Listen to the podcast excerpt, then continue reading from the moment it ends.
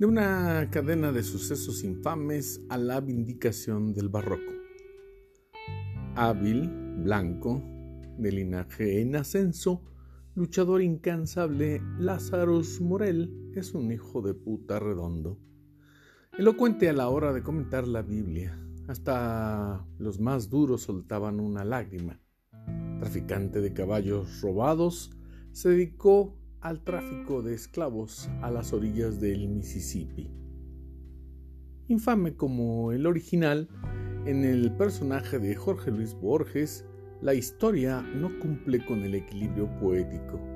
Muere el desgraciado sin pagar sus ignominias. Abre Historia Universal de la Infamia el espantoso redentor Lazarus Morel. Desde el prólogo, Borges advierte que no quiso escribir ficción, sino derivaciones, es decir, completar historias de alguien más.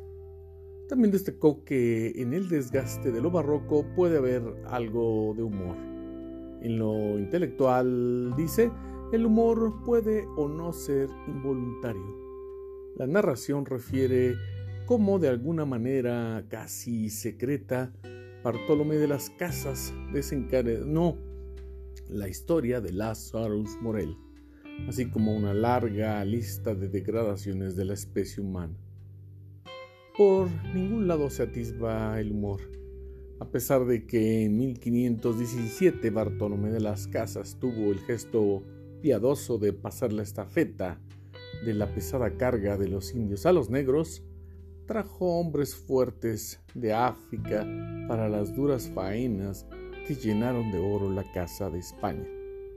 De ahí se desencadenó el blues y la historia negra en Estados Unidos, que si queremos cerrar con humor, diríamos que la infamia se prolongó a pesar de Barack Obama.